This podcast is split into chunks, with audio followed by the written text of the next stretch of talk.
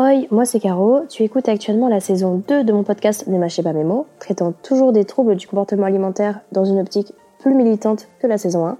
Je t'expliquerai cette tournée militante au fur et à mesure des épisodes et des personnes interrogées. Je souhaite d'ailleurs, dans cette saison 2, donner la parole aux femmes et minorités de genre grosses, subissant la grossophobie systémique et le sexisme, car ces thématiques me sont chères et je souhaite les aborder à travers le vécu de mes invités. Donc j'espère que cette transition dans le projet fera écho en toi. Et en attendant d'avoir ton retour, je te souhaite une très bonne écoute. Muito obrigada. Il y a déjà.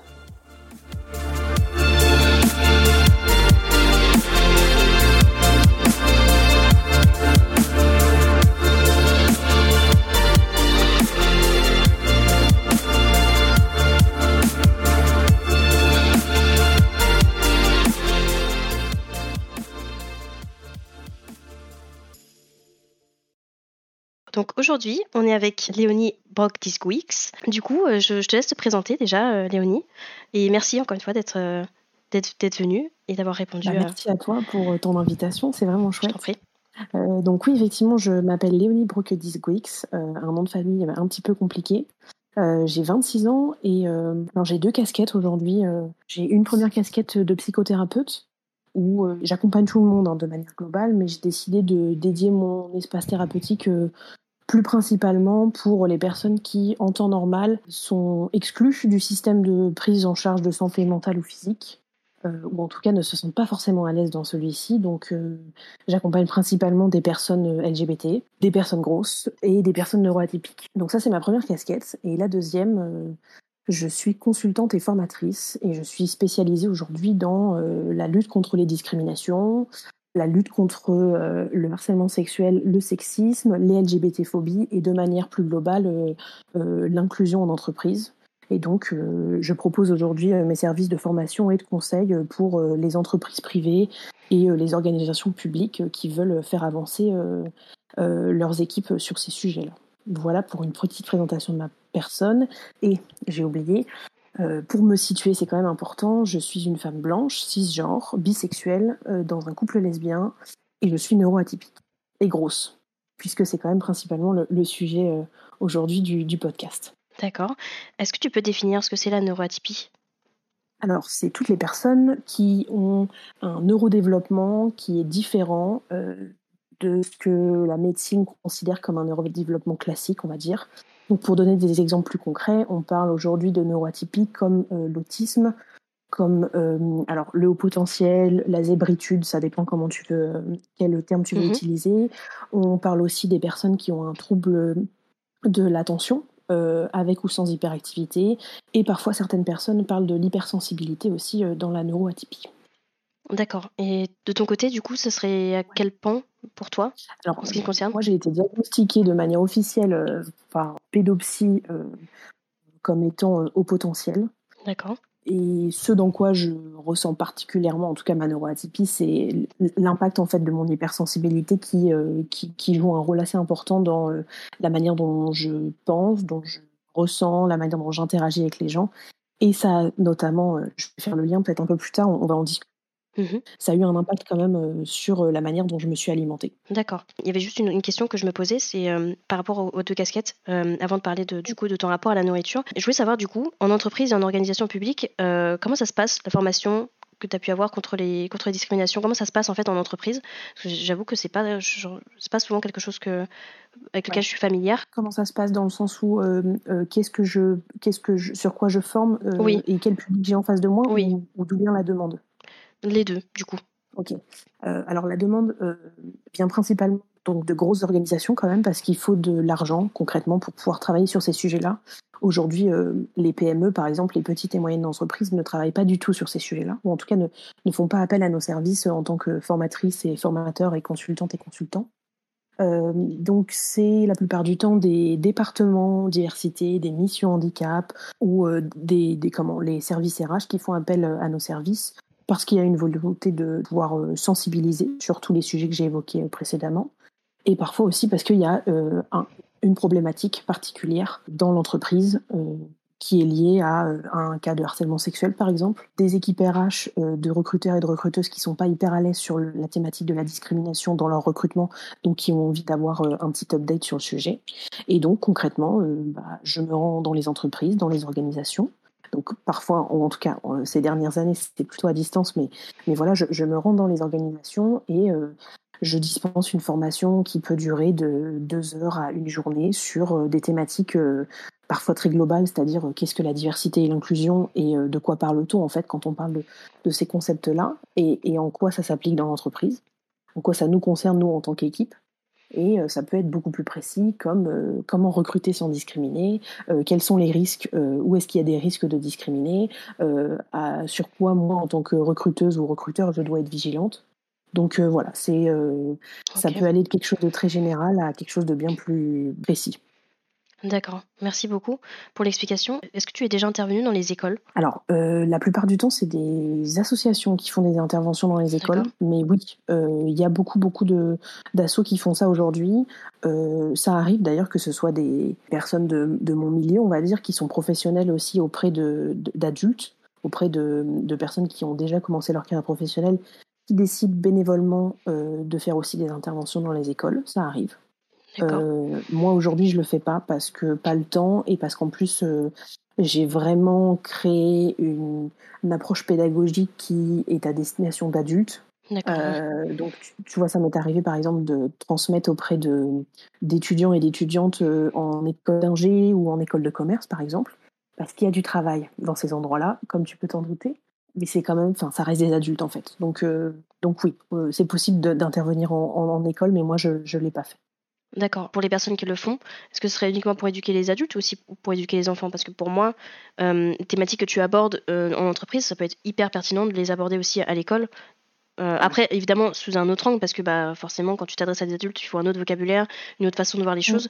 Mais je trouve que ça serait, ça serait vraiment pertinent de le faire à l'école aussi, tu vois, parce que c'est aussi un endroit où il y a beaucoup de discrimination, beaucoup de harcèlement, etc. Et, je trouve, j'ai l'impression que c'est pas assez, tu vois, il n'y a pas assez de, d'intervention à l'école. Je ne sais pas ce que tu en penses à ce niveau-là. C'est vrai que euh, bah, je suis complètement d'accord avec toi. Euh, aujourd'hui, l'éducation nationale, elle a tout un programme, enfin, le ministère de l'Éducation, en tout cas, euh, a comme objectif de former l'entièreté de ses agents et agentes. Donc, mhm. ça comprend aussi les professeurs. Donc là, du coup, c'est vraiment de la formation pure et simple comme moi je fais, mais à destination des profs, donc avec bien sûr des, petites euh, modifications parce que le but c'est aussi de leur donner euh, les bonnes pratiques et des outils vraiment pertinents euh, pour faire face à leur quotidien, eux et à elles, c'est-à-dire être face à des élèves. Mais bah, pour ce qui est des associations, pour le coup, elles, elles sont mandatées, en tout cas c'est les écoles, les lycées, les collèges qui demandent à ces associations d'intervenir auprès des élèves. Donc il faut quand même qu'à la base, il y ait une demande de l'école, du lycée ou du collège, ou en tout cas, il faut qu'il y ait l'accord de l'établissement pour qu'on puisse euh, intervenir, euh, mais c'est pas obligatoire. Donc euh, en fait, s'il n'y a volonté, mmh. a pas une volonté individuelle aussi du corps enseignant ou du directeur ou de la directrice de l'école, enfin nous de notre côté, on a beau vouloir intervenir, on peut pas faire des miracles. D'accord, oui, oui, oui, ce serait plus par rapport à un cas particulier ou un événement qui ferait que peut-être il, demanderait à ce que quelqu'un intervienne, mais ce ne serait pas euh, une formation pour vraiment informer euh, euh, à, titre, ouais, à titre informatique, éducatif en fait. C'est plus pour répondre à une situation, j'ai l'impression. Bah, ça, arrive souvent, tu vois, aujourd'hui dans les assos, notamment les assos LGBTQIA+, elles mmh. interviennent quand euh, il y a des un ou une élève qui souhaite euh, transitionner. Et euh, c'est important aussi que, que la classe puisse accompagner cette transition, que le corps professoral puisse l'accompagner aussi, et que ce soit fait dans de bonnes conditions. Donc oui, comme tu as tout à fait raison, parfois il y a des situations très particulières où là l'école se mobilise, l'établissement se mobilise et fait appel à des, bah, des expertes et des experts qui peuvent faire une intervention. Et ça, c'est cool en soi. C'est dommage que ça arrive majoritairement dans ces situations-là, mais c'est déjà très cool quand euh, les établissements font appel à, des gens qui sont en capacité de transmettre quelque chose de, de, correct et qui ne sera pas violent sur, la, sur le sujet. Tout à fait. Bon, du coup, je vais revenir du coup à, au, thème de l'alimentation et, euh, et du coup à, ton, à ton parcours. Du coup, est-ce que tu peux me, me, rappeler un petit peu ton parcours? Oui, justement, en réfléchissant en fait à, à ce podcast et, euh, et, à un post que j'ai fait euh, récemment aussi, je me suis rendu compte que j'avais une, une vision de moi-même où je me suis toujours pensée grosse. Je me suis toujours mmh. vue grosse. et en fait, j'ai du coup fait quelques recherches dans le passé, j'ai regardé des photos et, en fait, je me suis rendu compte que pas du tout. Donc, je suis là tout à l'heure, je me suis présentée en disant que j'étais grosse, mais en fait, ça fait 3-4 ans seulement que je suis vraiment grosse, en tout cas comme on parle souvent des personnes grosses qui sont au-dessus de la taille 46, donc la taille qu'on peut trouver dans les, dans les magasins. Donc voilà, je suis rentrée dans cette catégorie-là depuis seulement 3-4 ans à peu près. et avant ça, en fait, j'étais pas grosse mes premiers souvenirs en fait de, de difficultés liées à l'alimentation euh, datent de la cinquième, euh, où, euh, en fait je me souviens de ne pas avoir euh, changé autant que mes amis autour de moi et où je gardais en fait un peu ma, ma bouille de bébé toute ronde, toute mignonne et où mes parents ont un peu commencé à s'inquiéter, enfin s'inquiéter je sais pas si c'est le bon terme mais ont commencé en tout cas à me questionner lorsqu'on mangeait est-ce que tu es sûr que tu as envie de te resservir par exemple? Mm. Euh, c'est des trucs tout bêtes, mais je me souviens de ces questions-là et je me souviens de la culpabilité que j'ai ressentie en me disant mais ils ont peut-être raison, je devrais pas me resservir, mais en même temps j'ai très envie, donc qu'est-ce que je fais?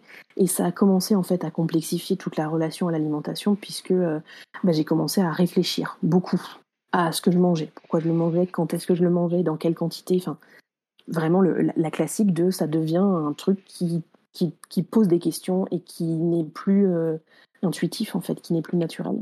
Donc c'est vraiment mon premier souvenir. Et en fait, c'est à partir de ce moment-là où, tous mes souvenirs autour de mon corps et de l'alimentation mènent à une seule conclusion, c'est je suis trop grosse ou je suis plus grosse que l'ensemble de mes amis. Donc j'ai vraiment euh, fait un énorme blocage là-dessus. Mais c'est que à partir de 13-14 ans que les TCA sont vraiment arrivés. Ça a mis un petit bout de temps quand même au final. Tu m'as parlé d'hyperphagie du coup Je dis ça à 13 ans, c'est quand même assez tôt. Oui, c'est très très tôt quand même. c'est vraiment tôt, mais... J'ai fait euh, une première crise d'hyperphagie schéma assez classique au final, mais euh, je m'empêchais de manger à table. Pour, enfin, en fait, je m'empêchais de me resservir, ou en tout cas de, de manger comme j'en avais envie, à ma faim. Euh, et du coup, j'avais des grosses crises d'hyperphagie euh, après, avant le repas. Je prenais des trucs dans les placards. Alors en plus, j'avais mis en place des stratégies pour vraiment que personne se rende compte que je faisais ça, mais je prenais seulement ce qui était au fond du placard pour, ce que, pour que visuellement on ne se rende pas compte que j'avais mmh. pris des choses dans le placard je cachais les papiers dans la poubelle. Je, à partir de ce moment-là, euh, plus personne pouvait vider mes poubelles, par exemple. Donc j'étais vraiment euh, dans un cercle de culpabilité, de honte de ce que je mangeais. J'étais en train de surveiller euh, régulièrement ce que je mangeais, mais je ne suis pas non plus tombée encore dans, dans le régime. J'y étais pas. Enfin, je pense que de l'extérieur, je mangeais normalement, et en fait, derrière, je mangeais en grande quantité sur des périodes assez courtes pour euh, bah, vraiment pour compenser en fait, pour remplir. Et je crois que c'est aussi le moment où euh, tu parles d'alimentation, mais aussi de relation au corps, mais euh, je crois que c'est aussi le moment où j'ai refusé qu'on prenne en photo. J'ai un père qui est photographe, c'est son métier, et du coup il avait il avait l'habitude de nous prendre en photo tout le temps en fait, de vraiment documenter en fait notre vie de famille. Et c'est le moment où j'ai commencé à lui demander de plus me prendre en photo, à refuser de poser, à refuser de sourire. Euh. Et en fait, c'est vrai qu'il y a beaucoup, beaucoup, beaucoup, beaucoup moins de photos de moi à partir de ce moment-là parce que euh, j'ai fait un blocage en fait euh, qui était lié justement à comment je m'alimente et, qu'est-ce que je renvoie à l'extérieur lorsque je m'alimente justement. Parce que quand tu voyais des photos de, excuse-moi, je te coupe, mais quand tu voyais des photos de toi, du coup, tu, est-ce que tu, tu, te voyais grosse, tu te considérais grosse, donc tu faisais un peu de la dysmorphophobie, ce que tu me disais aussi un peu à l'écrit. Parce que du coup, quand tu te voyais en photo, tu supportais plus de voir, tu considérais que ton corps était gros et tu supportais plus ça, du coup, de le voir. Exactement. Exactement. Mon corps, je le voyais gros, je le voyais, je le voyais gros. En fait, c'est toujours, c'était toujours par rapport aux autres. Mmh. J'avais une cousine, j'avais plusieurs amis qui était euh, fine, enfin, qui avait une morphologie plutôt classique, mais qui était euh, globalement fine. Et, euh, et moi, j'étais plus grosse. Alors, non, dans ma tête, j'étais grosse. Par rapport à elle, j'étais grosse. Aujourd'hui, avec le recul, je suis en capacité de te dire que bah, j'ai simplement, enfin, simplement, ouais, une morphologie qui est différente de la leur. Et effectivement, je suis probablement plus épaisse, je suis probablement peut-être plus musclée, en tout cas mes, mes, membres par exemple ont plus de forme que les leurs qui bah, ressemblaient en fait aux mannequins hein, que je voyais à l'époque.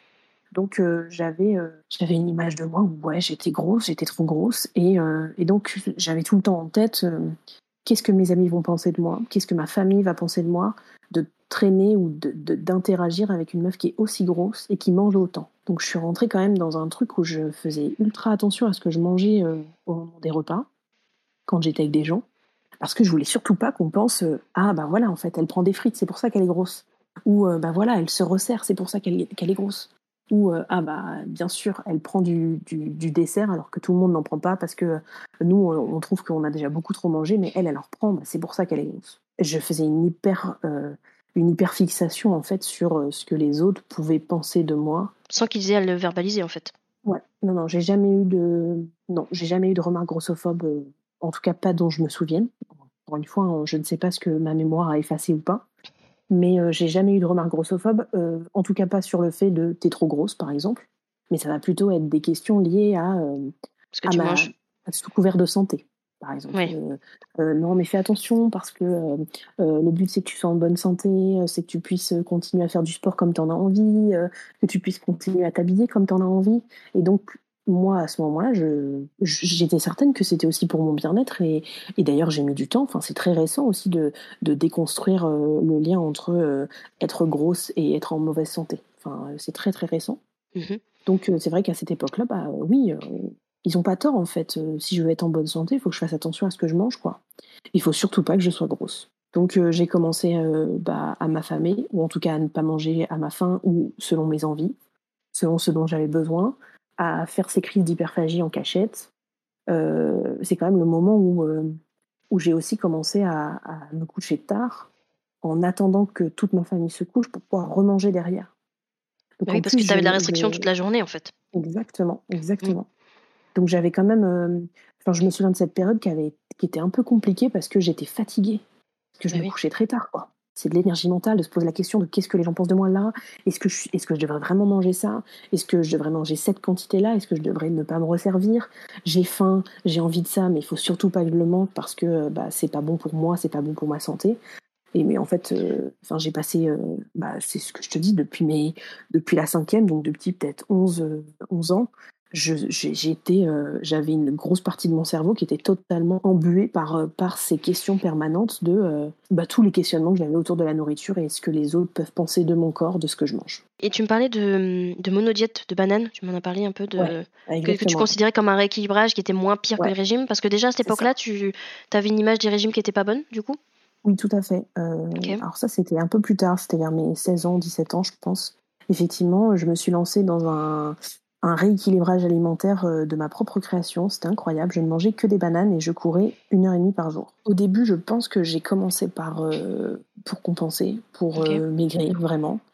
Et par la suite, ça a été un plaisir et donc j'ai continué. Mais il y avait toujours quand même, enfin, oui, ce côté de, je vais quand même. Ça, Voilà, c'est ça. La, raison principale, c'était quand même, il faut que je me maintienne en forme, il faut que je sois en bonne santé, mm. il faut que, je, enfin, il faut pas que je le prenne en fait. Et, ça t'est venu d'où en fait le fait de manger que des bananes? J'en ai aucune idée. Je n'ai pas de souvenir très précis. Euh, je crois que j'ai essayé de trouver un l'entre-deux euh, entre un truc qui est, que je considérais comme étant healthy, qui, me, qui pouvait quand même bien me remplir et, pour que j'ai pas faim tout le temps, euh, et en même temps que j'aimais bien. J'ai essayé et c'est l'aliment logique qui est arrivé. Mais ça a duré combien de temps? Parce que c'est intenable en fait. Ouais, non, mais ça a dû durer euh, deux semaines, pas plus. Hein. Ah, mais c'est quand même. C'était l'été et tout, mais c'était, c'était super dur, c'était important. Et bah j'avais un rythme. Euh, mais c'est, c'est, ouf Mais tu devais être hyper fatigué, parce qu'en plus, avec le sport. parce que c'était tous les jours, du coup, que tu allais courir? Ouais, ouais, je faisais ça tous les jours, ouais. Et, euh, et, après, je me faisais tous les soirs, je me massais pendant 15 minutes avec une crème cellulite. Je répète, j'avais 16 ans. Hein. Oui, non mais, non, mais la crème anti-cellulite, MDR. Non mais tout le monde est passé par là, j'ai l'impression. Ma soeur, à l'époque aussi, où elle mettait ça euh, vraiment du grand n'importe quoi. Tu l'as dit, tu devais être fatiguée, mais oui, en fait, parce que tu organises tout ton planning pour pouvoir euh, ne pas avoir trop faim, euh, manger à certains moments pour être sûr de te couper la faim, courir à, un certain moment parce qu'il faut que ce soit très régulier et il faut pas que tu perdes la motivation. Le soir, j'avais ces 15 minutes par cuisse et par fesse pour pouvoir tout masser et tout. Enfin, Bref, euh, oui, c'est épuisant en fait. Et puis j'étais obsédée par ça. Enfin, donc t'évites aussi euh, de trop sortir avec des amis ou d'avoir euh, les amis de tes parents à la maison parce que tu dis mais comment je vais faire? Je suis en train de je suis en train de faire mon rééquilibrage de bananes. Ça va pas du tout quoi. Mais donc, c'est épuisant. T'habitais avec tes parents là à ce moment-là? Oui. Et ils voyaient pas ce que tu faisais? Enfin, ils voyaient pas tes repas? Ils, se questionnaient pas sur le fait que tu manges que des bananes? C'était l'été, donc je pense qu'ils travaillaient eux. tu ah. sais, nous, enfin moi, lycéenne, je devais être en vacances ou ça devait être comme ça. Et peut-être le soir, je mangeais. C'est possible. Mais en tout cas, je sais que mon objectif, c'était de manger que des bananes toute la journée. Tu étais sur les réseaux à ce moment-là Ou peut-être tu avais vu quelqu'un qui, avait, qui faisait un régime monodiète Ou tu avais vu des vidéos bah, peut-être ou, ou je sais pas, parce que j'avoue que. Je sais pas. Quand j'avais euh, quand j'ai entendu parler des régimes, c'est un truc que j'ai le moins entendu. C'est le truc. Enfin, ou peut-être parce que je j'ai eu beaucoup dans ma famille euh, de personnes qui, fait, qui faisaient des régimes. Euh, mm. Mais donc, du coup, j'ai entendu, tu sais, les, les, classiques, Wet Watchers, du camp et tout ça. Mais le monodiète, le, un seul aliment, euh, j'en ai entendu récemment parler, je me dis mais c'est quoi? Je veux dire, c'est fou d'en arriver là, de se dire ok il y a cet aliment qui est healthy entre guillemets et qui du coup, euh, enfin voilà, c'est l'exemple même du coup, enfin ton, ton vécu du coup, c'est l'exemple même de ça marche pas en fait. T'auras beau manger healthy, enfin un truc healthy, euh, un aliment healthy, ça veut pas dire que tu vas être, tu vas l'être en fait. Et que ton corps il va supporter, pas du tout en fait. C'est comme si tu manges que des haricots verts toute la toute la journée, ben bah, il manque clairement tout le reste en fait, enfin, en termes de ah, nutriments, tu vois. Et donc du coup, enfin, et donc pareil, tu peux manger du chocolat pendant deux semaines, ça va pas forcément te faire ni grossir ni maigrir, mais ça va juste pas être assez au niveau nutritif en fait. Donc euh, c'est pas que l'aliment il est mauvais, c'est juste entre guillemets la diversité qui est pas bonne. Enfin entre guillemets, voilà. Après je, je c'est pas une injonction du tout, hein, mais euh, c'est dans le sens où ça montre bien que manger que un aliment, c'est pas les aliments le problème, c'est la quantité et la, la non diversité finalement. Donc, euh, Totalement. Et, et, et, par la suite, euh, la frustration était tellement énorme que. Alors, j'ai pas de souvenir très précis, mais je pense que j'ai dû manger tout ce que j'avais envie de manger euh, après, quoi. Quand j'ai craqué. Je ah déteste ce terme. Oui, non mais, non mais c'est pas non mais non mais c'est pas craquer dans le sens en fait, c'est normal. C'est, le, là, c'est craqué dans le sens euh, premier du, du, terme, en mode ton corps, il en peut plus en fait. J'en ai marre de tes bananes. J'en peux plus de tes bananes, donne-moi autre chose. T'aurais même pu me craquer sur de la salade, enfin, tu vois, dans le sens euh, là, tu vois, healthy, euh, parce que c'est autre chose en fait. Simplement. Et, d'ailleurs, donc il y a quelqu'un là dans sur le chat qui nous dit euh, Only Cartoon, monodiète ça doit détruire, ça doit détruire le corps si tu fais, si tu fais pas une crise de foie entre temps. Mais oui, parce que, mais oui, c'est clairement. Euh, et du coup, qu'est-ce comment ça s'est passé quand, quand ton corps il en pouvait plus? Du coup, j'imagine que là, tu as fait une, crise d'hyperphagie du coup. Ouais, ouais, je pense, ouais. Euh, j'ai pas de souvenir très précis de ce moment-là, mm. mais de manière assez logique, j'ai dû effectivement faire une crise d'hyperphagie à un moment qui après a dû me me démotiver totalement et dire bah tu vois euh, t'es une grosse merde tu ah. n'as pas réussi à tenir. Euh, alors je te dis ça là sans souvenir très précis mais c'est des, des pensées qui, ont, qui sont revenues à plusieurs reprises euh, après ça mais vraiment un truc de tu vois t'as pas assez de motivation c'est pour ça que t'es grosse parce que de toute façon on le sait bien les gros c'est parce qu'ils sont pas assez motivés pour rester en bonne santé. Donc c'était vraiment l'idée que j'avais et, et, tu vois tu me demandais d'où est-ce que ça vient cette idée de monodiète et surtout en plus de parler de rééquilibrage à ce moment-là et pas de régime Mm. Mais euh, si mes souvenirs sont bons, à ce moment-là, c'était aussi, euh, je lisais beaucoup Biba. D'accord. Euh, donc c'est un magazine féminin qui d'ailleurs ah. qui doit encore sortir paraître aujourd'hui, mais je lisais Biba tout le temps et enfin, tous les étés il y avait des rééquilibrages alimentaires très spécifiques et tout. Et j'étais déjà dans, enfin, dans ma famille, on n'était pas du tout pro régime, mais plutôt rééquilibrage. Ok. C'était souvent. j'ai des souvenirs par exemple de ma mère qui dit moi, j'ai pas de difficulté à faire attention la semaine. Par contre, je me fais plaisir le week-end. Et ça, c'est, c'est comme ça que, ah que, tu vas garder en fait euh, une, un corps sain. Et c'est vrai que dans ma tête, je me disais, mais bien sûr, mais c'est si simple. Mais pourquoi je ne ah le fais pas? Et régulièrement, je me disais, allez, cette semaine, je fais comme ça, j'applique, je fais attention la semaine et le week-end, je me fais plaisir. J'y arrivais jamais. J'y arrivais jamais. Parce qu'en plus, euh, plus le temps passait, plus le, plus j'avais besoin en fait de, de, de, compenser avec euh, des crises d'hyperphagie. Donc, euh, donc elles étaient de plus en plus régulières en fait progressivement. Oui, mais, mais du coup, la question que j'avais en tête là, euh, ta maman, c'est ta maman là qui du coup avait ce, ce, discours? Est-ce qu'elle faisait, un, elle faisait un rééquilibrage aussi, du coup, ta maman? Je sais pas si elle appelait ça un rééquilibrage, mais c'est vrai que je l'ai plusieurs fois entendu me dire que pour elle, c'était pas très compliqué. Elle faisait juste un peu attention à la semaine et le week-end, elle pouvait se faire plaisir. D'accord. Euh, j'ai des souvenirs, tu vois, de me dire euh, c'est pas grave, tu peux manger du chocolat, mais tu manges qu'un seul carré. Donc c'est vraiment, euh, c'était, c'était, c'était un discours qui était. La restriction cognitive, quoi. Exactement, mais c'était très perturbant parce que c'était, t'as le droit de te faire plaisir. Il faut manger tout, donc t'as le droit aussi de manger du chocolat, du sucre et tout ça, mais il faut jamais aller dans l'excès. Mm. Et, et, il faut que tu fasses. il fallait que ce soit équilibré. C'est vraiment l'idée. Il faut que ce soit l'équilibre. Et c'était d'autant plus compliqué pour moi qu'avec j'avais déjà commencé mes crises d'hyperphagie. Et donc, je voyais très bien de quoi elle parlait quand elle parlait d'extrême. Mm. Parce qu'en fait, l'extrême, c'était ces, pics de crise qui, qui m'obligeait à manger tout ce qui passait, quoi. Et bien sûr, il fallait que ce soit le plus euh, satisfaisant gustativement parlant, donc il fallait que ce soit extrêmement gras, sucré ou salé, mm. pour euh, satisfaire en fait le besoin euh, de manger qui était là depuis plusieurs heures, plusieurs jours, voire plusieurs semaines si jamais j'arrivais à, espacer les crises, mais il fallait que ça réponde à un besoin qui était là depuis un bon bout de temps quand même, donc il fallait que ce soit très fort en, plaisir. Et, donc oui, je me retrouvais dans des situations que qu'elle aurait pu qualifier de d'extrême en fait, de bah, t'es pas du tout en train de d'avoir l'équilibre là. Oui, et t'as jamais vu en faire des, crises du coup? Non, je pense pas, non. Comment tu te sentais quand tu faisais ces crises du coup? Euh, Beaucoup de culpabilité, euh, encore une fois ce truc qui revenait de euh, bah tu vois, tu craques, tu mm. t'as pas de motif en fait, t'es pas capable de. Très régulièrement, c'était tu n'es pas capable de lutter contre toi. et d'ailleurs, ça faisait écho avec plein d'autres trucs que j'avais déjà entendu, mais on peut pas toujours faire ce qu'on veut, il faut aussi se forcer à faire certaines choses. Et moi, dans ma tête, je me disais, mais comment ça se fait que moi, j'arrive pas à, me forcer à faire les choses? Comment ça se fait que j'arrive pas à ne pas manger, à ne pas penser à la nourriture, à ne pas me gaver Et c'était vraiment, euh, c'était une bataille interne qui était, enfin, qui était, c'est sanglant, quoi. Enfin, surtout quand tu as 16 ans, 13 ans ou 20 ans, juste, tu es en train de te construire en te détestant, quoi. Et est-ce que quand tu, tu faisais ces crises, est-ce que tu as pensé à, te faire vomir ou à, faire du sport après ou, ou, euh, justement, ou, enfin, je sais pas comment tu te sentais par rapport au, fait d'être rempli, euh, d'être beaucoup rempli d'un coup Très peu. Euh, très peu. Très peu. J'ai eu des actes de compensation légers avec le sport pour aller courir, par exemple, en allant courir notamment. Mmh et lorsque les crises ont pris beaucoup plus d'importance, et ça c'était à partir de euh, de ma vingtaine à peu près. Quand tu étais en Estonie Alors non, euh, ça c'était euh, quand je suis arrivée à Paris.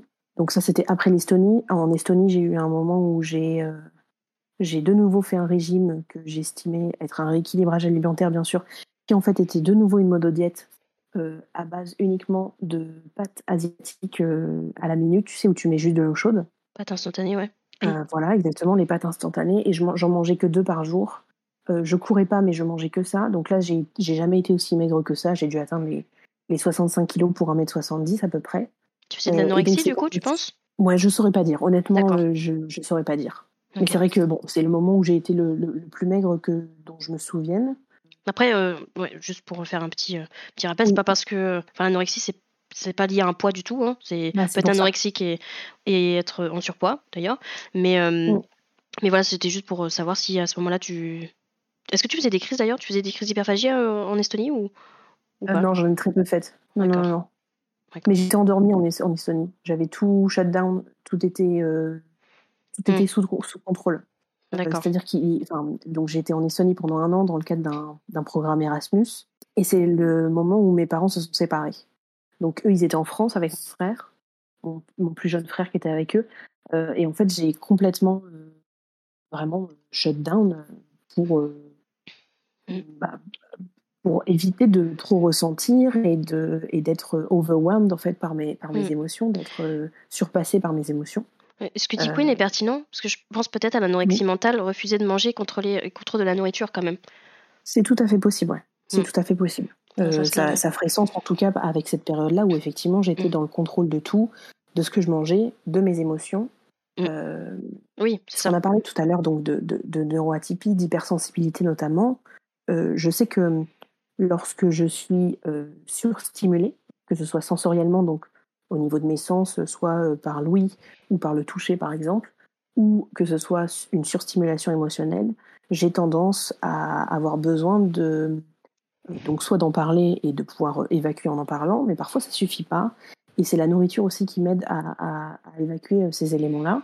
Sauf que durant, enfin, c'est que très récemment qu'aujourd'hui je, je sais comment gérer euh, ces surstimulations-là, mais avant ça, je ne savais pas en parler et je m'empêchais de, de, les gérer avec la nourriture. Mmh. Donc il y avait une énorme frustration euh, et qui menait en fait à une crise d'hyperphagie euh, à chaque fois. Et là, en fait, j'avais vraiment, en Estonie, à ce moment-là, j'avais vraiment tout coupé. Plus de connexion à mes émotions, plus rien, donc c'était très flat au niveau des ressentis. Et je me mettais pas du tout dans un état d'esprit de rééquilibrage alimentaire ou même de régime. C'était vraiment, euh, je mangeais à peu près ce que je voulais dans la journée, mais c'était pas suffisant en fait, parce que j'avais toujours la restriction mentale quoi qu'il arrive, mmh toujours. Et donc, en fait, tous les soirs, j'étais seule chez moi dans mon petit studio et je, enfin, je, je, dévorais tout ce que j'avais, quoi, jusqu'à ne plus rien ressentir. Justement, peut-être parce que. De mes émotions et de mes ressentis physiques. Tu considérais peut-être la nourriture comme un, ouais, comme un tampon de tes émotions, du coup? Ouais, c'était clairement l'échappatoire. Mmh. Alors, j'ai été suivie par la suite depuis. Ça fait un an et demi maintenant que je suis suivie par une, une infirmière euh, qui est spécialisée en alimentation intuitive qui s'appelle euh, Marion Lecomte. Euh, elle, mmh sur Instagram, si vous jamais vous voulez la retrouver, c'est at mon alimentation intuitive. Mmh et elle m'a expliqué que, alors les recherches sont pas encore totalement poussées sur le sujet, mais il y a un réel lien entre hypersensibilité et, et, et, hyperphagie, ou en tout cas TCA. Et ça arrive parfois que certaines personnes euh, aient besoin de faire des crises, euh, ou en tout cas utilisent les crises pour pouvoir couper vraiment euh, la, la l'intensité connexion en fait, à leurs émotions. Hein, l'intensité, oui, comme c'est très extrême. Euh, par exemple, pour ma part, comme je suis hypersensible et quand j'ai des très fortes émotions, c'est vrai que la nourriture a été un temps, l'est toujours parfois, un, une sorte de catalyseur, si je puis dire, qui, qui va permettre de d'extérioriser, mais aussi, ce qui est très thérapeutique pour moi, c'est de pleurer, tu vois. C'est très simple, mais il n'y a pas besoin de, pas de besoin d'ingérer quelque, chose. Mais du coup, c'est, c'est vrai que euh, je, je, comprends ce côté de, euh, il y a tellement d'émotions que, euh, en fait, le corps a besoin de quelque chose pour, tu vois, pour, pour s'ancrer quelque part, je pense, ou en tout cas, ou pour soit remplir, soit extérioriser, mais en tout cas, euh, quelque chose qui, en fait c'est des émotions tellement intenses que c'est parfois difficile à gérer surtout quand on connaît pas le, la notion d'hypersensibilité aussi quand on a l'impression que c'est nous le problème que euh, qu'on est trop dans l'extrême etc que enfin voilà bah, on va se réfugier dans des trucs qui euh, qui nous apportent quelque chose d'extrême aussi tu vois. Enfin, je pense. Carrément, il y avait une autre notion qui était intéressante mais souvent avec l'hypersensibilité vient une connexion particulière ou une sensibilité particulière aux émotions des autres Mmh. Euh, et l'hyperphagie, ou en tout cas la crise d'hyperphagie à ce moment-là, elle permet aussi de se reconnecter à des ressentis qui nous appartiennent, qui nous sont propres. Euh, le ressenti de mmh. manger, d'aimer le goût, de mastiquer, de se sentir plein ou pleine, et qui pourrait aussi justifier le, besoin en fait de, manger en grande quantité à ce moment-là pour arrêter d'être connecté aux, émotions des autres, aux, aux, sentiments des autres, et vraiment se reconnecter à soi, ou à l'inverse, parce que tu as trop de choses, tu as trop d'émotions, trop de sentiments, trop de ressentis qui te sont propres, tout, tout, tout déconnecté en te concentrant uniquement sur quelque chose de physique, de très, bah, comme tu dis, de très ancré en fait, de très, mm. Euh, de très naturel, de euh, je ne ressens plus rien, je n'ai plus d'émotions à part euh, mon ventre est plein et je peux plus bouger quoi. Mm. Et, du coup, les, tu disais, enfin tu me disais à l'écrit que tes plus grosses crises c'était quand tu es revenu à Paris, du coup, que tu étais surstimulé par rapport à quand tu étais en Estonie où c'était un peu calme ou enfin un peu plus. voilà, et du coup, euh, en revenant à Paris, euh, tu as eu euh, ouais, énormément de stimulation et du coup, beaucoup, tu me disais que tu faisais surtout des, des crises le soir en revenant du travail, c'est ça? Ouais, alors c'est vrai que je suis passée d'une année en Estonie dans une toute petite, enfin dans la deuxième ville d'Estonie, mais bon, il y avait 100 000 habitants, c'était c'était très petit, très calme, à une arrivée à Paris avec du coup des parents qui se séparent, euh, des difficultés euh, de famille euh, liées justement à cette séparation. Et je suis aussi rentrée en stage d'abord, puis à plein temps dans, une, donc dans un cabinet de conseil qui fait justement de la formation et du conseil sur les thématiques donc de la lutte contre les discriminations, du management inclusif et du sexisme et du harcèlement sexuel. et, et, et, je suis rentrée dans ce cabinet et en fait, bah, j'ai été surstimulée, quoi. Surstimulée par euh, le métro tous les jours, mmh. surstimulée par le fait de devoir euh, interagir dans un cadre professionnel qui était quand même important pour moi parce que bah, c'était là où je voulais travailler euh, après. Donc je, jouais quand même un petit peu le début de ma carrière professionnelle, donc beaucoup de stress. et je suis arrivée aussi, je me suis retrouvée toute seule, toute seule parce que bah, je connaissais encore personne sur Paris. J'ai été seule dans mon studio, alors qu'avant j'étais en colloque en Estonie par exemple. Donc il y a eu quand même euh, un énorme changement. Émotionnellement, c'était beaucoup trop parce que bah, c'était trop. Euh, sensoriellement, c'était trop. Et donc oui, j'ai commencé à ce moment-là à faire des crises d'hyperphagie tous les soirs. Mmh. J'avais comme habitude, je sortais du métro, je passais au G20 à côté de chez moi, je prenais tout ce qui me donnait envie, le plus sucré, le plus gras et le plus salé possible. Et je me faisais plaisir à ce moment-là, mais jusqu'à ne, ne jusqu'à juste ne plus rien ressentir et m'endormir quoi. Mais est-ce qu'il y avait quand même plus de culpabilité que de plaisir finalement? Ou est-ce qu'il n'y avait pas de culpabilité à ce moment-là? Non, il y avait de la culpabilité, hein, euh, mais j'ai quand même à ce moment-là euh, commencé à réfléchir euh, à la culpabilité et à essayer de la sortir de la sortir de, du schéma, mais c'était très compliqué. Enfin, globalement, j'essayais de me concentrer sur le plaisir, effectivement, et me dire si tu en as besoin, fais-le. Mmh, mais, mais en fait, j'avais pas encore fait tout le processus de comprendre d'où venait la culpabilité. Euh, euh, mmh. Ce qu'elle activait aussi la restriction mentale, quand même, à ce moment-là, la restriction cognitive. Mmh. Euh, qu'est-ce que ça avait comme impact derrière? Enfin, en fait, je, je, je, je, comprenais, je connaissais pas encore tout le, tout le schéma de la culpabilité et de ses impacts que j'ai par la suite pu découvrir grâce à, grâce à Marion qui m'a mais, mais à ce moment-là, j'avais beau essayer de réfléchir avec mon petit cerveau par moi-même sans grande connaissance sur le sujet elle était là, quoi. Elle était là et c'est ce qui a fait aussi que j'ai continué à, avoir ces crises euh, jour après jour aussi. Et est-ce que à ce moment-là, tu avais du soutien de, proches, de famille, ou justement c'était très très compliqué aussi au niveau relationnel pour en parler pour... Euh, ouais. Est-ce que tu avais d'autres moyens d'extérioriser euh, ce que tu ressentais, ou pas du tout, ou tu étais toute seule? Par rapport au TCA ou par rapport euh, Par rapport aux crises et par rapport euh, ouais par rapport aux crises et par rapport à ce que tu vivais aussi effectivement au niveau familial? Est-ce que tu avais un soutien? Non, c'était une période de gros déni en fait, de grande solitude et de gros déni parce que du coup mes parents se séparaient, mon frère était au milieu de tout ça aussi. C'est pas hyper agréable pour euh, aucun d'entre nous, donc le but c'était pas de rajouter quelque chose dans l'assiette de l'autre, quoi. Donc j'en parlais pas.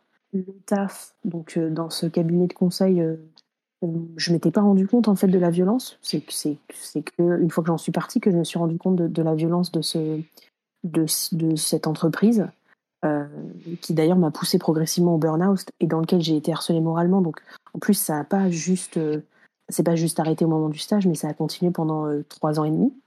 Ah oui, quand même. Oui, oui, ça a été long, oui. Mais donc c'est trois ans et demi de crise d'hyperphagie où en fait c'est durant ces trois ans et demi que j'ai pris 30 kilos, 25 kilos, un truc comme ça. Et surtout, je n'étais pas consciente d'être malade, d'avoir des TCA, d'être enfin, d'avoir de l'hyperphagie. Pas que ça existait. Oui, voilà, tu connaissais pas le terme, ouais. Mm. Donc je ne parlais pas du tout de difficultés avec l'alimentation. Et puis j'imagine que tu avais honte de ce comportement, donc c'est pour ça que tu voulais même pas en parler. Exactement, ça c'est clair. La honte était présente. Euh, une honte de ne pas savoir se contrôler parce que bah, dans ma tête c'était juste de ma faute parce que j'arrivais pas à me contrôler. Mm. Donc euh, c'était vraiment quelque chose que je gardais pour moi-même et je devais gérer euh, comme je pouvais et bah, on peut s'en douter, hein, c'était pas gérable en fait. Comment tu l'as connue du coup, euh, ta, ta, psy? Tu l'as euh, connue sur Instagram ça? Tout à fait, sur Instagram, ouais. Euh, j'ai eu un déclic. alors, on remercie, enfin en tout cas pour moi, je, remercie le confinement de 2020, le premier, qui m'a permis et de Le premier avant les sept prochains. Exactement. Donc le, le, confinement de mars 2020 pour les archives quand on écoutera ça dans 10 ans. Ouais, clairement. C'est durant ce confinement-là que je me suis rendu compte que j'étais harcelée moralement, que j'avais, que j'étais en plein burn-out, qu'il fallait que je me barre de ma boîte. Et c'est à ce moment-là que j'ai commencé en fait à me poser et à, et à, et à réfléchir à ma relation à l'alimentation. Et du coup à comprendre que euh, ce que je faisais, c'était des crises d'hyperphagie, qu'il n'y avait pas seulement la boulimie et l'anorexie qui existaient. Et du coup, euh, ça m'a permis en fait juste de poser des termes dessus. Mmh. Et euh, je crois peut-être trois mois après, un jour, j'ai vu euh, en partage dans une story euh, le compte de Marion. Et en fait, euh, voilà, j'ai eu un tilt. Et j'ai regardé trois de ses posts, une de ses stories, et je lui ai envoyé un message pour prendre rendez-vous avec elle le lendemain. Et c'était fait. Et ça a été un parcours salvateur. Enfin, c'est fantastique de prendre conscience d'autant de choses et mm. de se sentir aussi bien après 20 ans de, de, TCA presque. Du coup, j'avais regardé justement une, une ou deux de vidéos de, Marion. Elle t'a suivi euh, par, euh, via l'alimentation intuitive, du coup? Oui. Elle t'a. Elle, m'a accompagnée sur l'alimentation intuitive euh, exclusivement. J'étais en parallèle, j'étais accompagnée depuis depuis un an par une psy. Donc je travaillais déjà sur sur tout le reste en fait. Mais cette psy n'était pas du tout n'était pas du tout spécialisée dans l'accompagnement des TCA en fait. Et donc Marion, elle, elle, est spécialise, elle est infirmière à la base, mmh et elle s'est spécialisée dans l'accompagnement euh, en alimentation intuitive et donc euh, elle fait le lien direct avec les TCA. Euh, alors, je, je, ne fais aucun spoiler, elle en parle sur son site internet, mais elle, elle a, elle a été boulimique. D'accord. donc, elle a un passé, elle est concernée, en fait, elle sait en partie ce que c'est. Ça a été des explosions de cerveau à chaque séance, quoi, mmh. des prises de conscience incroyables. Et, et je crois que c'est que c'est Océane dans le dernier épisode que, que tu as publié qui, qui, en parle, mais réfléchir avec un, le prisme de l'alimentation intuitive à, à, ton alimentation, mais à ta relation en fait à ton corps, à, à, toute la nourriture en général et au monde, ça te permet aussi de, de déconstruire plein d'autres choses. J'étais déjà en train de me questionner sur ma relation aux autres, ma relation aux normes, aux normes hétéro, aux normes mmh cisgenres, aux stéréotypes de genre en tout cas, de qu'est-ce qu'une femme, comment mmh je dois être femme moi, euh, à ma question en tant que personne blanche, par exemple, euh, à ma question en tant que personne, euh, aux questions en tout cas en tant que personne valide, mais d'aller maintenant sur la thématique de l'alimentation et de me poser la question de quoi j'ai envie, de quoi j'ai besoin, et j'ai le droit de faire, en fait, je dois faire confiance à mon corps. Ça m'a permis aussi de me légitimer dans toutes les autres sphères de ma vie, à me faire confiance, à faire confiance et à mes ressentis et à mes besoins, et, et, et euh, et ça a assaini en fait toute ma relation au, monde de manière générale.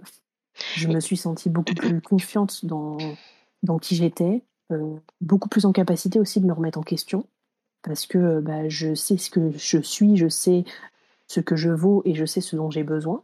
Donc euh, je suis sereine si jamais quelqu'un me dit bah, en fait c'est un peu moyen ce que tu as dit sur telle thématique ou sur tel sujet.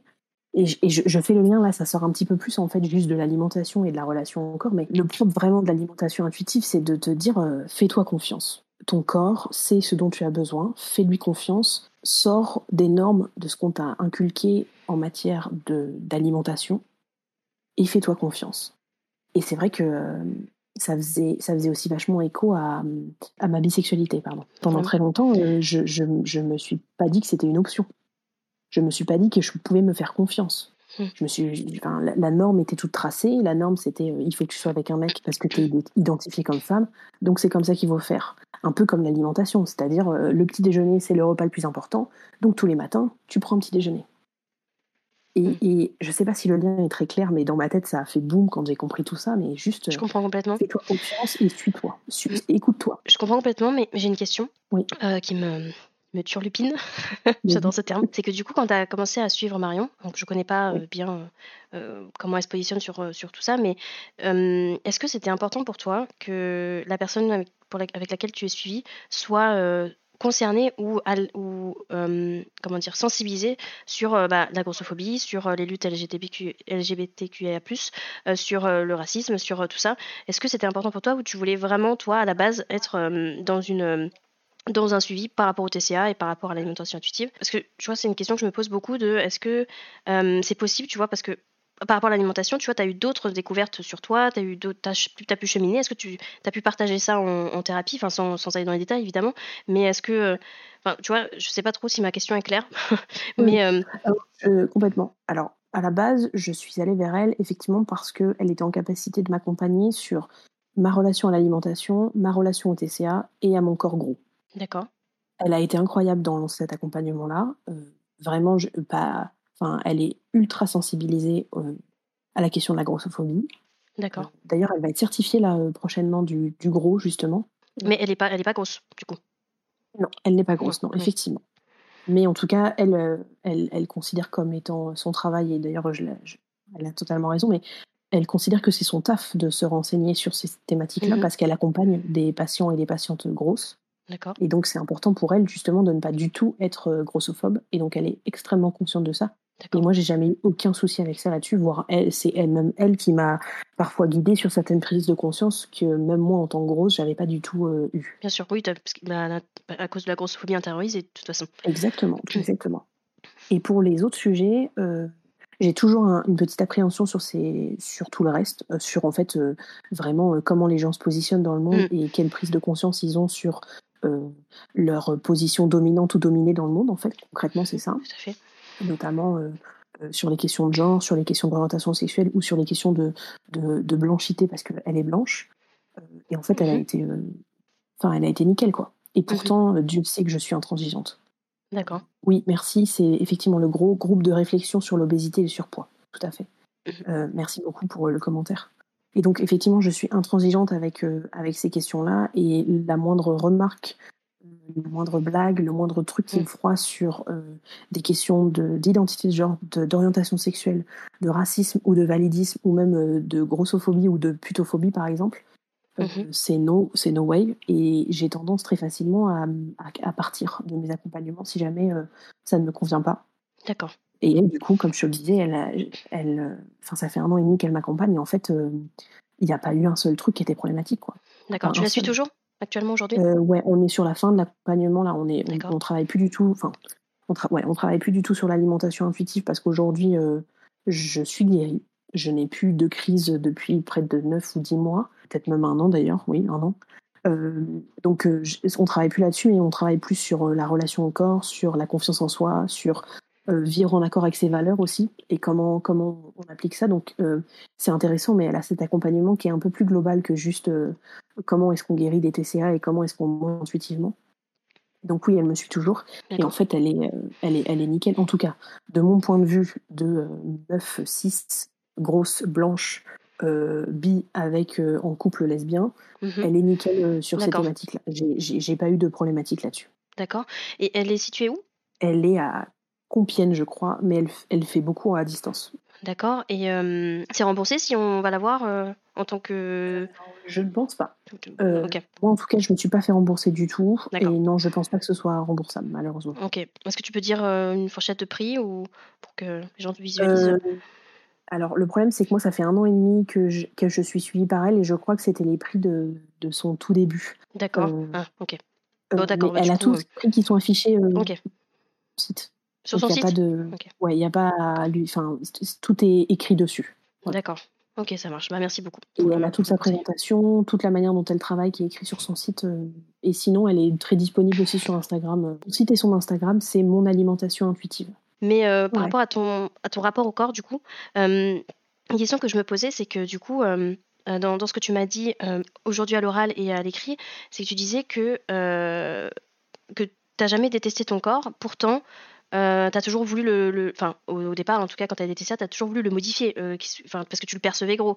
Du coup, il y avait une sorte quand même de, de, détestation ou de haine du fait de, euh, de le voir gros ou de le percevoir gros ou, qu'il soit encore plus gros. Je sais pas si. Je, ouais, je comprends tout à fait ta question, mais je n'ai je n'ai aucun souvenir de moi qui déteste mon corps. D'accord. en fait, je n'arrive pas à, à me voir lorsque j'avais des potes, par exemple adolescentes, qui disaient euh, qu'elles ne pouvaient pas blairer leur corps, qu'elles avaient mm. envie d'en sortir, euh, de le modifier totalement. Euh.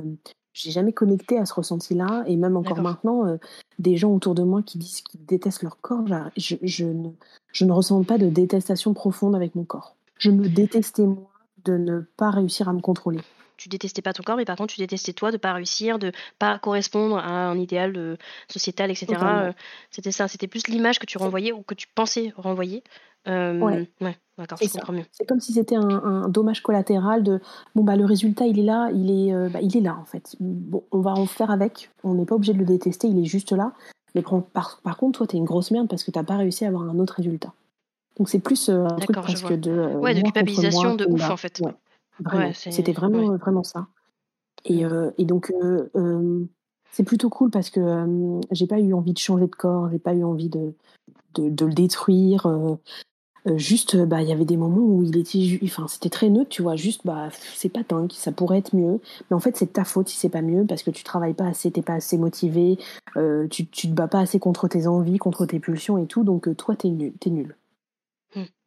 Et c'est vrai que ça, bah, ça a changé euh, bah, ça a changé là ces deux, deux dernières années et demie, en fait, où, euh, mmh.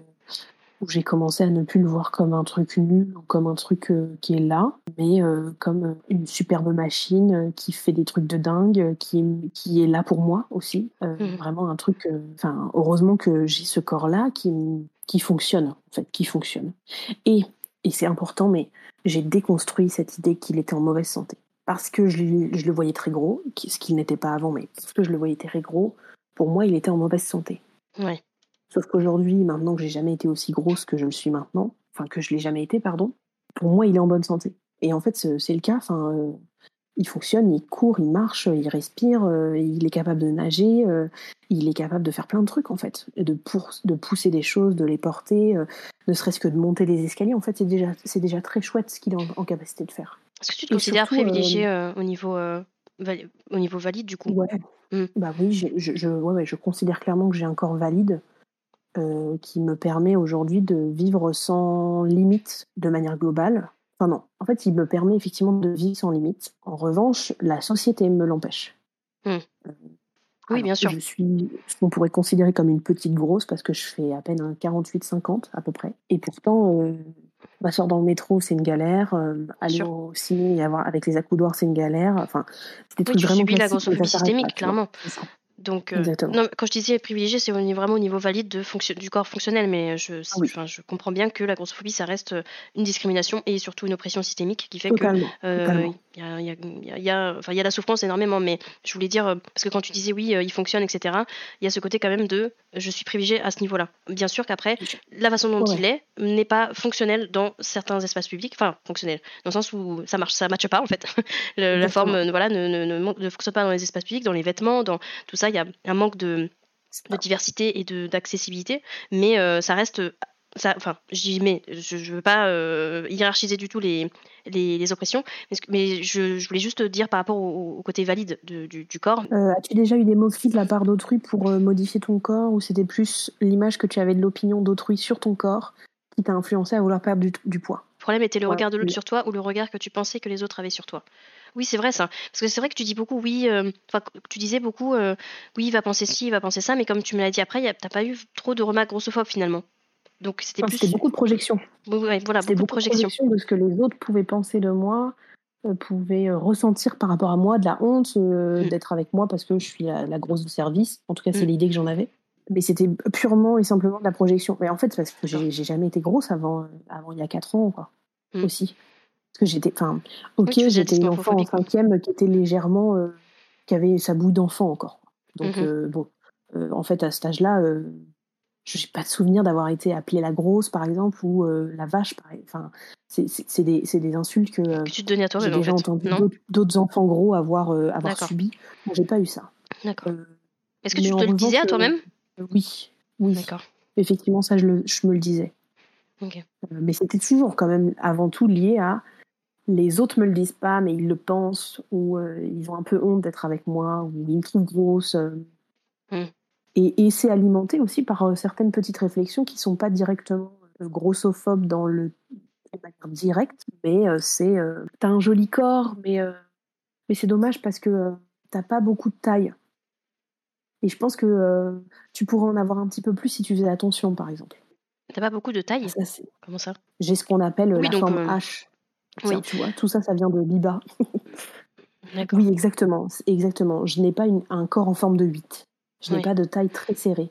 Et on m'avait déjà dit, euh, bah, si tu perdais un peu de poids, c'est possible que tu que aurais Ça reste grossophobe, hein, ça, grossophobe ou euh, discriminant en tout cas, et surtout, euh, on appelle ça, euh, je sais plus c'est quoi le, bah, enfin pour moi c'est la critique physique Enfin, voilà, c'est de la critique physique.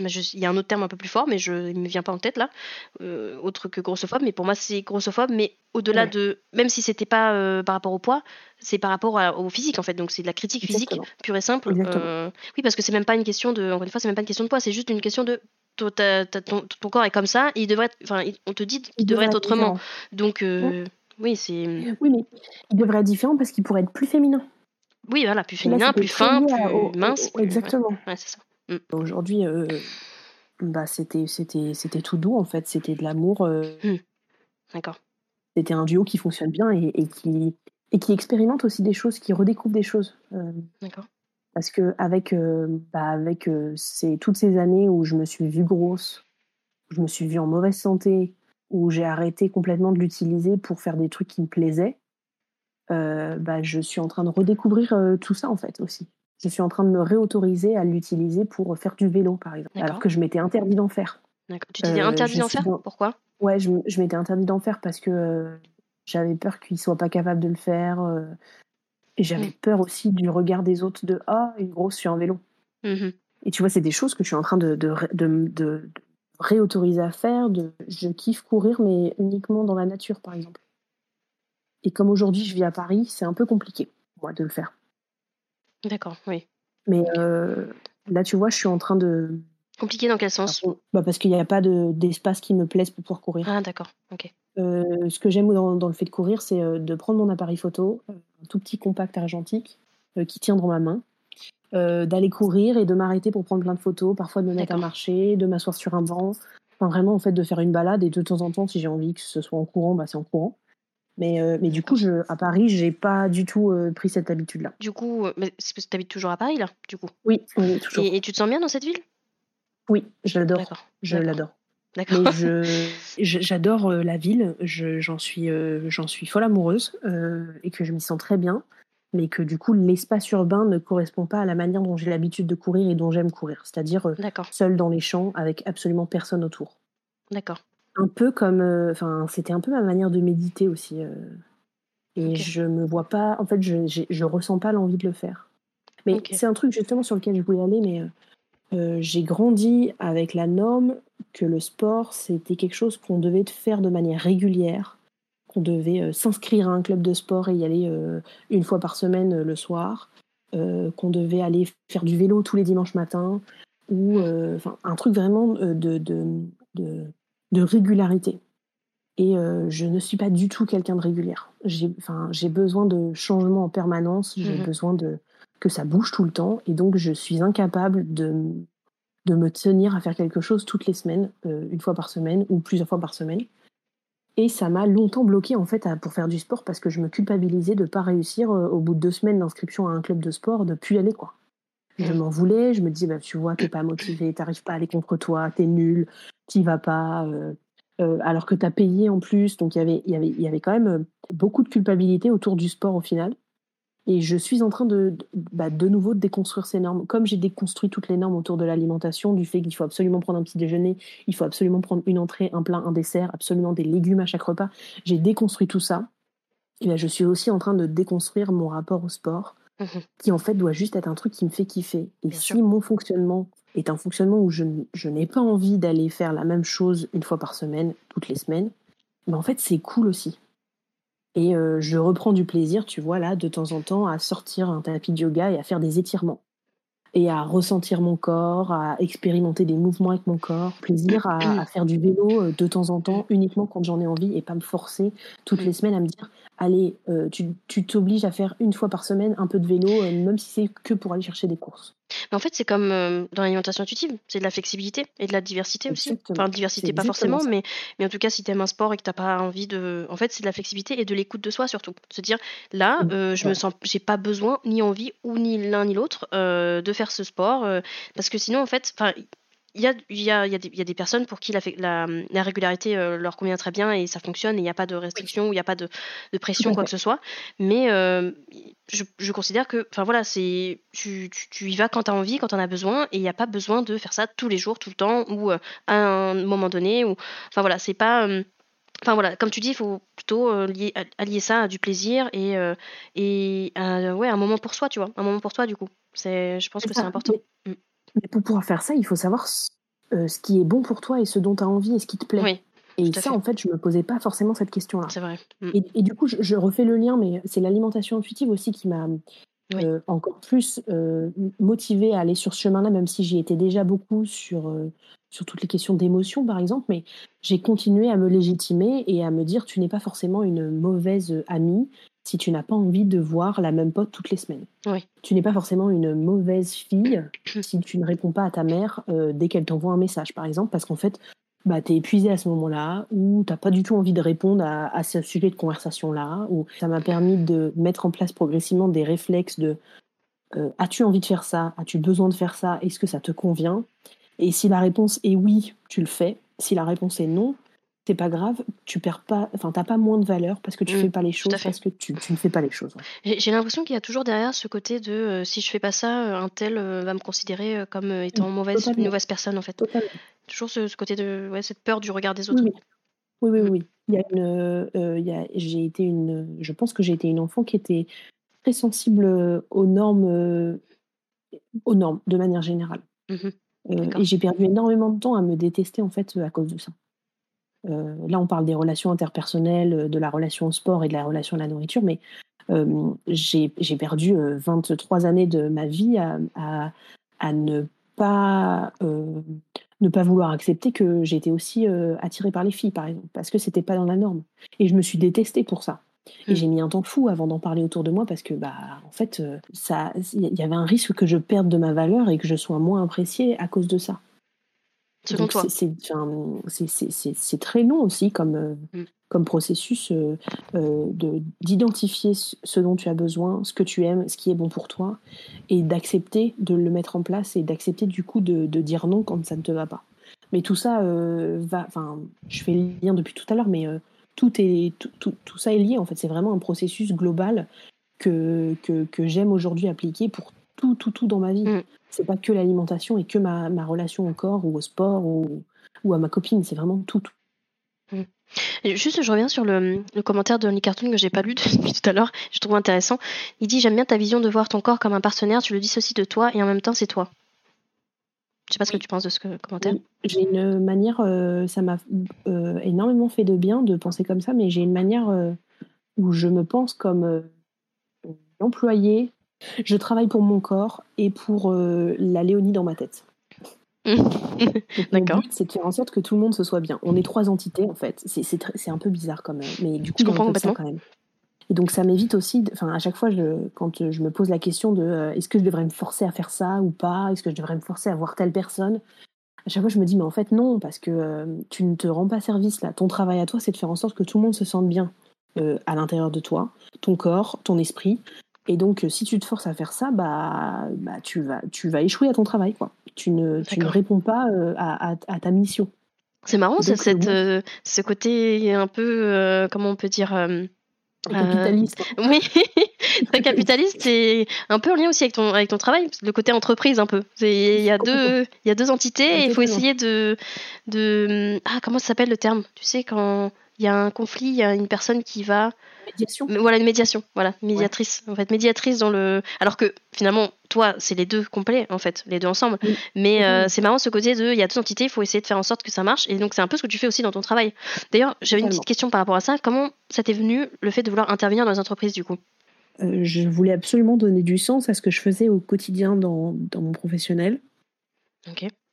Et j'ai cherché à ce que ça touche euh, les sujets qui m'intéressent le plus aujourd'hui et qui, qui me passionne, euh, bah, le, euh, globalement, faire en sorte que les gens se sentent bien. C'est vraiment ça. Euh, donc, ça touche aux questions de sexisme, de racisme, de validisme, de LGBT-phobie, etc., etc. Et donc, je me suis dit, mais comment je peux faire en sorte de transmettre des trucs hyper positifs et des tips très concrets aux gens pour qu'ils se sentent bien dans leur environnement de travail? Et un jour, je suis tombée sur un article dans dans Biba peut-être, je sais pas, qu'il citait un cabinet de conseil qui était spécialisé là-dedans. Et je me suis dit, bah voilà, c'est ça, je vais faire du conseil et de la formation dans ces thématiques-là. D'accord. Et, euh, et, voilà, j'ai fait en sorte d'orienter toutes mes études et tout mon parcours professionnel pour rentrer dans ce cabinet-là. Et ensuite d'en sortir parce que c'était l'enfer et de me lancer du coup à mon compte aujourd'hui en tant que, en tant que freelance. D'accord. Et oui, du coup, ça fait, ça fait écho un peu à cette idée euh, très, euh, alors c'est une vision un peu entrepreneuriale et capitaliste que, qui que je trouve un peu bancale, euh, je suis d'accord avec toi. Mais c'est vrai qu'aujourd'hui, moi, ça m'a aidé à, à, répondre à... Euh, attention, en fait, ta mission principale, c'est de faire en sorte que tu te sentes bien. C'est de faire en sorte que la Léonie dans ton corps et dans ton cerveau, elle, se sente bien. Donc, en fait, euh, si on, on, peut traduire ça autrement que par une vision capitaliste, par la santé au global, c'est la santé physique et mentale, tout simplement. Totalement, c'est ça. C'est exactement ça, en fait. Mais j'avais besoin du d'un terme plus qui te parle plus quoi. En fait, j'avais besoin de la notion de euh, c'est ta mission, c'est ton travail, c'est ton, ton, objectif de vie. Ça donne plus de sens pour toi. Ça avait plus de sens pour toi. Exactement. À ce moment-là, en tout cas. Mais tu vois, euh, je sais que dans le milieu du développement euh, personnel, il y a cette notion de mission de vie qui est un mmh peu récurrente, qui revient. D'un point de, enfin, c'est un petit peu moins capitaliste de dire ma mission de vie, c'est de faire en sorte que je me sente bien. Bon ben voilà, on, on pourrait résumer comme ça. D'accord je comprends mieux. Et du coup, de faire en sorte que tous les gens que j'accompagne, que ce soit en tant que psychothérapeute ou en tant que, ou en tant que formatrice, se sentent bien aussi euh, dans leur vie respective, professionnelle ou personnelle. J'avais posé une question par rapport à ton côté militant. Du coup, je me pose la question comment et quand tu t'es investi dans le, dans le militantisme? Alors ça va dépendre de ce que tu définis euh, comme militantisme parce que euh, aujourd'hui moi je fais partie d'aucune association. D'accord. Je suis très peu sur le terrain, enfin sur le terrain en tout cas de, au niveau des assauts. Euh, je je suis pas encore hyper à l'aise avec les manifs, par exemple. D'accord. Parce que j'ai très peur. J'ai peur euh, des flics. D'accord. là, tu vois, j'en rigole à moitié, mais en fait, c'est c'est censé aussi quand même peur. Mais mmh j'ai ouais, peur de, de, de ce contact-là avec les forces de l'ordre.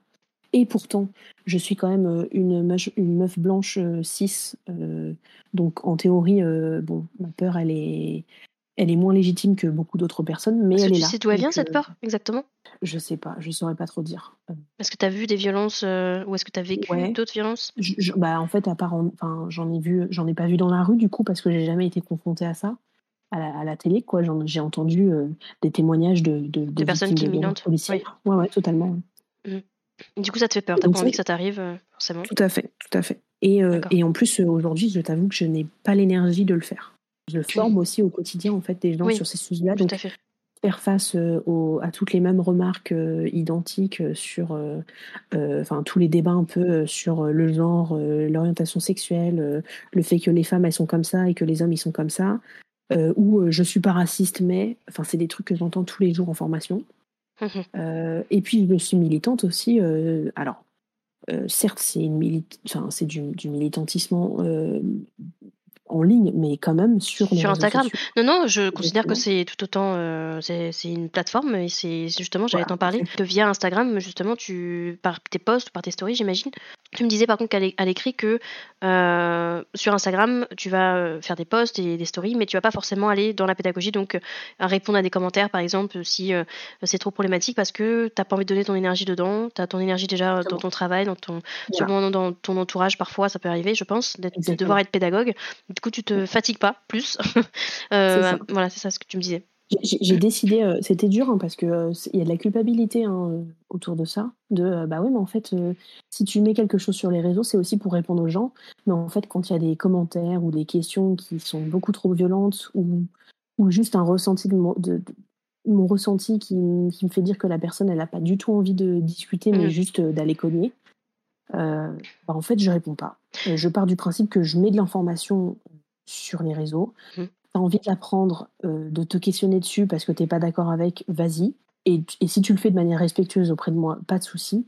Mais euh, si le but c'est juste de me dire euh, je suis pas d'accord avec toi, tu dis de la merde, ben, en fait j'ai pas du tout le temps. J'ai pas d'énergie. Et comme tu dis, j'en dépense déjà dans mon professionnel au niveau de la formation. J'en dépense aussi en tant que, que, psy parce que bah, mon travail est principalement autour des normes aujourd'hui. Euh, de déconstruire les normes pour que les gens justement se sentent bien dans leur vie en dehors de tout ce, ce qui leur a été inculqué et qui pourrait les limiter. Donc c'est aussi d'une certaine manière euh, une forme de militantisme. Comme tu dis auprès de la famille, euh, bah, je, mmh moi je suis issue d'une famille qui est principalement bourgeoise, avec une culture catholique, pas forcément beaucoup de traditions, mais une culture catholique il euh, n'y a, pas une seule personne queer, il n'y a pas une seule personne qui sort de la norme euh, cis hétéro. Enfin, tout le monde est blanc. Euh, mm. Les blancs racistes, sexistes et homophobes, j'en ai entendu toute mon enfance. Donc, comme tu dis, c'est aussi quelque chose que je fais au quotidien. Au quotidien. Mm. Et en fait, je considère aussi que mon militantisme à moi, c'est de. déjà, c'est d'avoir le courage d'être qui je suis, de sortir avec une meuf, d'être grosse, de, de, parler de mon couple. c'est des choses assez, assez basique, mais juste une question de représentation. Là, mmh tu vois, dans ma famille, je, je suis. Euh, je... C'est tout nouveau, tu vois. Pour la, tu es l'alien, quoi, en gros. Euh, voilà, exactement, mmh. c'est ça. Et c'est aussi une forme de militantisme que d'être, euh, en fait, dans la réalité, dans le quotidien des gens et de dire, bah ouais, c'est ma meuf, on va faire des enfants parce qu'en fait, c'est pas parce qu'on est un couple lesbien qu'on va pas en faire. oui, on veut la PMA gratuite et, et, et légale en France. Enfin, c'est plein de petites choses comme ça où où c'est une forme de militantisme et, et, qu'aujourd'hui, euh, euh, bah, j'ai pas encore l'énergie, je sais pas si je l'aurai, c'est pas grave d'aller dans la rue et de, et de faire des collages ou d'aller en manif, mais bon, je le fais à ma, à ma manière aussi et, euh, et ça prend de l'énergie, ça prend du temps. Puis tu sais, je suis pas vraiment d'accord avec le, le constat que tu avais fait au début là, de c'est pas parce que tu mets un post que forcément tu es obligé d'y répondre, pas du tout. Euh, tu peux euh, faire un post parce que tu as envie d'extérioriser quelque chose, ça peut être euh, n'importe quoi, n'importe quelle émotion ou pas hein, d'ailleurs, juste extérioriser une pensée et te dire que tu as envie de la partager, que déjà il y a parfois des personnes qui vont faire des slides de 10, enfin des, des posts de 10 slides, pardon, c'est déjà énorme, ça, ça, ça demande beaucoup d'investissement derrière, beaucoup d'écriture, beaucoup de, de, de, de, ouais, de formulation, etc. Donc c'est déjà un énorme travail. je pense notamment par exemple à à Océane, euh, de du compte Tell Océane, du coup, que j'ai interrogé, euh, j'ai dit la semaine dernière, pas du tout, il y a plusieurs semaines, euh, enfin, du coup, dans le dernier, dernier épisode, qui fait des, des, des, posts hyper qualitatifs et qui met énormément de temps et qui, des fois, des fois se prend des, je sais même pas comment appeler ça, des, rafales de, de, critiques et ah tout. tu te dis, mais excuse-moi, mais déjà, c'est hyper, enfin, on devrait être hyper reconnaissant et reconnaissante de, du contenu qu'elle nous, qu'elle nous offre. et, et du coup, non, il n'y a pas, enfin, si elle a, elle, la patience pour une, pédagogie, mais de manière, enfin, de répondre à des personnes qui ont une question constructive, qui ont un questionnement constructif, euh, bah, grand bien lui fasse. Mais elle a le droit aussi de se dire, écoute, voilà, je vous donne ça, démerdez-vous, je vais me coucher. enfin voilà, c'est tout. Enfin, ça demande beaucoup de temps et et ce côté de oui, euh, c'est pas, mais c'est toujours ce truc de tu mets ça, donc attends-toi, tu dois, tu dois t'attendre à des critiques, tu dois t'attendre à ça. Ben non, en fait, il y, a un, y, a un respect en fait à avoir envers les gens, un respect, une reconnaissance, euh, une de, l'empathie aussi, de se dire que c'est une, une, humaine, un humain, enfin derrière, et se dire que bah il y a des limites aussi dans les dans les mots. C'est pas parce qu'on est en ligne que euh, tu peux agresser ou insulter quelqu'un parce qu'elle a dit un mot de travers. Et encore, mot de travers, ça dépend aussi des, perceptions. Mais ça, ça me rend ouf ce truc de elle a mis ce truc, ou il a mis ce truc, donc il, il ou elle doit, se, doit euh, assumer derrière. Euh, enfin, évidemment, si quelqu'un euh, met un poste hyper insultant et respectueux, là, c'est sûr que c'est autre chose. Mais quand c'est de l'ordre de l'éducation, de l'éducation de la pédagogie, c'est déjà, comme tu dis, une forme de militantisme et une forme de euh, d'engagement, d'investissement. Donc il n'y a rien à demander derrière, c'est juste être reconnaissante, de lire, de partager. Voilà, je pense que ça aide énormément de lire, d'aimer, de partager. Donc n'hésitez pas d'ailleurs hein, à aller sur le compte de Léonie. Je, de toute façon, je mettrai les, liens encore une fois en description. Est-ce que tu es thérapeute justement Tu interviens que en entreprise du coup ou est-ce que tu interviens aussi au niveau individuel? Là, c'est vraiment auprès de particuliers, de particuliers de particulières. C'est vraiment de la, de la, psychothérapie classique euh, et de l'autre côté, euh, formatrice et consultante, euh, là en entreprise, et c'est uniquement dans le cadre pro. Euh, D'accord. Et je suis payée par les entreprises ou par les organisations pour faire ça. Et, et, alors effectivement, en soi, je peux faire des ponts entre les deux parce que mon activité, enfin mon, métier en fait de, de psy m'aide à, à, être plus à l'écoute, par exemple, des victimes qui auraient besoin de parler lors d'un atelier sur le sexisme, par exemple. Mmh euh, et inversement, en fait, apporter aussi des, des, exemples du professionnel euh, lors de mes, lors de mes séances peut être utile euh, quand, quand j'ai ma casquette de psy, mais vraiment les deux sont complètement distincts et, et, voilà. Et du coup, toi, tu interviens, tu fais à la fois en présentiel et en, à distance, du coup? Pour la partie psy, aujourd'hui, c'est uniquement à distance parce que bah, j'ai pas encore de cabinet. D'accord. mon objectif, c'est d'en avoir un le plus vite possible, mais pour l'instant, malheureusement, je peux pas accompagner en présentiel. Euh, et pour euh, la partie formation, bah, ça dépend. Il y a des entreprises qui, malgré le Covid, veulent reprendre en présentiel. Donc là, pour le coup, je me rends en entreprise.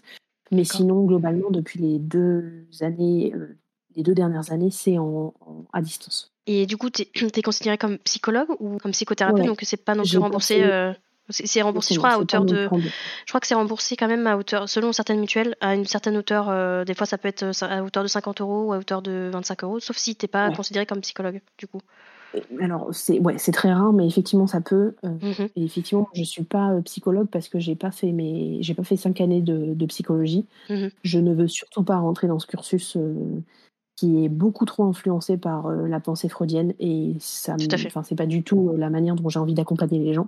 Donc euh, j'ai décidé euh, volontairement de tirer un trait sur l'appellation de psychologue. Et donc je, garde seulement psychothérapeute euh, en ayant suivi une, une formation de psychothérapie pour le couple et la famille qui me sert de base, mais en fait bah, mon, expertise et mes expériences euh, et mes spécialités sur plein d'autres sujets me permettent aussi d'alimenter euh, tout mon accompagnement qui se concentre pas uniquement sur le couple et, la famille au final. D'accord, bah merci beaucoup pour euh, ces informations. Donc n'hésitez pas à aller sur. Est-ce que tu as un site internet? Pas encore, il est en construction, je l'attends là, j'attends la livraison. D'accord. Mais j'en parlerai sur mes réseaux quand il sera sorti, mais du coup on pourra pas le mettre dans la description, je pense. D'accord. Il sera pas sorti, c'est quand normalement la livraison? Bah, euh, normalement, c'est mi-février, mais euh, ah je ne sais pas quand est-ce va sortir euh, cet épisode. Bah, du coup, là, on est fin janvier. Je pense qu'il sortira plutôt justement début février, peut-être. ça va dépendre de la vitesse à laquelle Queen, je mets pas du tout de pression, va monter l'épisode. plus c'est long, plus, plus le, notre échange est long, plus ce sera long pour elle. mais pour elle. Non, mais voilà, non, mais du coup, généralement, on se donne 2-3 semaines, mais je suis, je suis la monteuse, oui, la monteuse. Et encore, c'est faible comme terme par rapport à tout ce qu'elle fait. Euh, mais euh, c'est mon, je pense que je dirais plutôt co, j'allais dire co-créatrice, non, je sais pas, collaboratrice, en fait, tout simplement, collaboratrice. Voilà, mais cette phrase était tendancieuse. Ah oui Oui C'est vrai. Il n'y a, que toi qui, qui le souligne, Queen, donc... Moi, pas du tout vu. non, moi non plus, pour une fois. enfin, bref. Bah, du coup, je, je, pense qu'on peut terminer sur ça, justement. Euh, sur, enfin, sauf si tu as d'autres choses à ajouter, si euh, tu as d'autres questions. Enfin, si toi, tu as des questions. Ou, ou euh, en tout cas, c'était un plaisir, vraiment, d'échanger avec toi. Ouais, merci beaucoup, c'était top. non, j'ai pas de questions, pas d'autres trucs à rajouter. je pense qu'on. J'avais essayé de réfléchir un peu en amont à, à, ce que je voulais évoquer ici, et au final, je pense que ça a été plutôt fait. D'accord. Ça a été très chouette comme, comme échange. Merci beaucoup. merci à toi. J'ai vachement aimé et en plus, j'ai fait quelque chose que j'ai pas fait sur les autres épisodes, c'est que j'ai quasiment euh, pas pris de notes, pas pris, euh, pas regardé mes notes. Enfin, si j'ai regardé quand même mes notes pour les questions que je voulais te poser, mais euh, normalement, je suis, je note tout. Je suis un peu, des fois, d'ailleurs, je, je, me décentre un peu de, de, ce que la personne me dit tellement je me concentre sur ce que je vais dire après. et, et, du coup, là, j'ai fait le travail de vraiment répondre spontanément. Enfin, c'était très cool. En tout cas, ça m'a permis de, ouais, d'être un peu plus. Je suis de plus en plus à l'aise sur avec l'exercice et c'était vraiment, vraiment très agréable parce que bah, je, normalement, tu vois, j'ai un petit peu une, euh, un cadre, tu vois, un cadre où euh, je suis les thèmes, etc. Oui, voilà, bah, c'est surtout, euh, enfin, je panique moins s'il y a un gros blanc, tu vois. et mais là, du coup, non, je me suis dit, bah voilà, les thèmes sont abordés euh, de manière très spontanée et je, je vise vraiment un échange très, euh, tu vois, très spontané. Même si ah, en amont, quand même, je t'ai demandé de, de, me répondre à des questions, mais c'est plus pour vraiment orienter aussi euh, les, les, relances, tu vois. Et, et, je trouve que ça s'est fait vraiment naturellement, donc j'ai trouvé vraiment ça, très très cool. Ça a bien fonctionné, je trouve. C'était une, bah, une vraie conversation et c'était hyper agréable. Ouais, c'était super cool. Bah merci beaucoup en tout cas. Tiens, elle a dit typiquement, ça se sera coupé. Bah non, vous n'êtes pas obligé de couper, que je dis que je dis que j'évolue sur sur ma façon de, de ah procéder. non, non, t'es pas obligé de couper. Non, non, c'est, ça montre que justement, j'essaie d'être euh, plus. Euh, on verra. je me fais engueuler là. Je vais taper sur les doigts. Euh, en tout cas, ouais, j'ai beaucoup aimé aussi. Bah, merci beaucoup. Bonne journée. Merci et merci beaucoup. Merci à toi d'avoir écouté ce podcast, j'espère qu'il t'aura plu. Si tu as des questions, n'hésite pas à les mettre en commentaire ou à me contacter en privé sur mes différents réseaux sociaux en barre d'infos. Si tu es sur YouTube, n'hésite pas à aimer, à partager la vidéo à tes proches si tu l'as appréciée. Tu peux également, si tu le souhaites, partager ton point de vue ou ton expérience en commentaire. Également, si tu es une personne grosse, subissant le sexisme et la grossophobie systémique avec un passif de TCA, eh bien n'hésite pas à me contacter pour que tu puisses à ton tour partager ton expérience au sein de mon podcast. Un petit entretien au préalable sera programmé. Voilà, muito obrigada e até já!